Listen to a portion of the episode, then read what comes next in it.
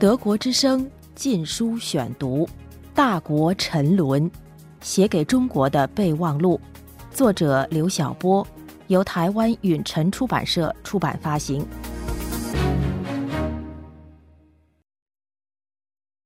第四卷，每一天都是六四。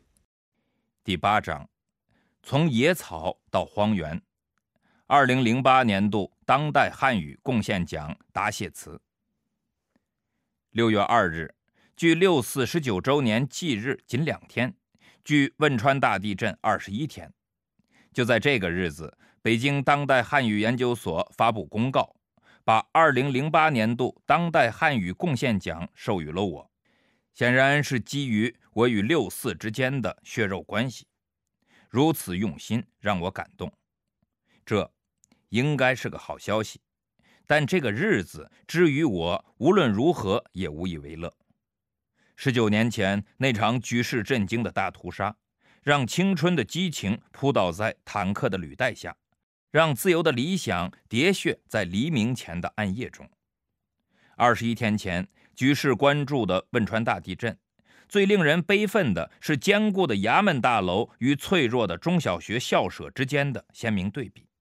最为揪心的惨剧是大量中小学变成废墟，成千上万的孩子葬身于豆腐渣工程。只是瞬间，那么多曾经鲜活的生命，或变成坦克履带下血肉模糊的一团，或变成废墟旁堆积起来的尸体。他们还未真正开始，生活已经结束；他们还没有梦想过，就失去了未来。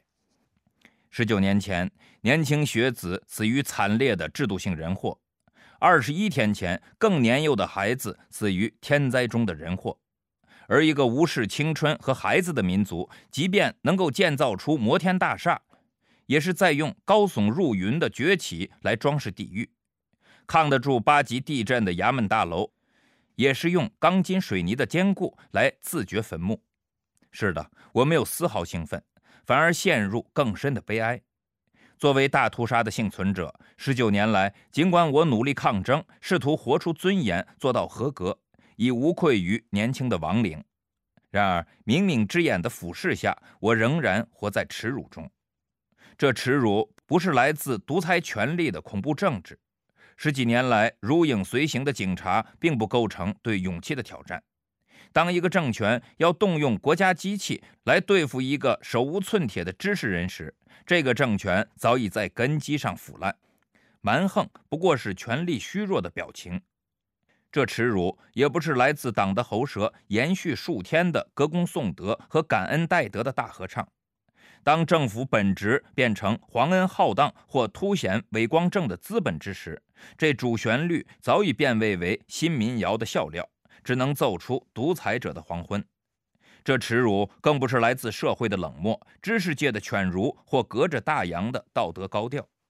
当御用智囊们论证前所未有的盛世和大国崛起之时，不过是精英们的故作深刻；当民众沉浸在金钱的追逐中或陶醉在小康的幸福中，不过是沉默大多数的硬座狂欢。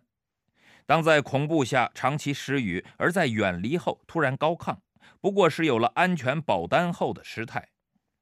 这耻辱来自我内心深处的挣扎，骄狂之光，恰恰来自内在的阴暗，如同鲁迅笔下的野草裸露在埃略特的荒原上。鲁迅的野草所表达的绝望，如同现代汉语写作的墓志铭。埃略特的荒原所吟唱的颓废，如同现代文明的挽歌。从一株野草的脆弱到无边荒原的广袤，从墓志铭到挽歌，除了羞愧，再无其他。回头看一眼自己的写作，至今仍然刻有成长于文化沙漠的烙印，也不时地流露出文革式的尾巴。太多的时评仅是过眼云烟，不管互联网上堆积起多少点击率。到头来还是逃不脱被扫进垃圾桶的命运。这样的汉语写作如何当得起华文世界第一健笔？又如何当得起贡献二字？而关于死亡，我能说的、写的、做的，无论如何，绝不会多于亡灵临终前的一瞥，也绝不会多于天安门母亲守护遗像的白发。这俯视所带来的震撼，不次于对我这个幸存者的道德审判。这白发所召唤的明天，就是对我这个幸存者的永远激励。凝视年轻的遗像，抚摸苍老的白发，我没有勇气把这个奖当作一束百合，献于没有墓碑的亡灵前。欲哭无泪的眼中含着十九年也不弯不去的忏悔。我甚至不知道，用赎罪的谦卑能否换来良心的安顿。一株野草晃动荒原的记忆。干涸的记忆铺出了一条深渊边的小径，突如其来的灵魂洞开，让石头的飞翔有了方向。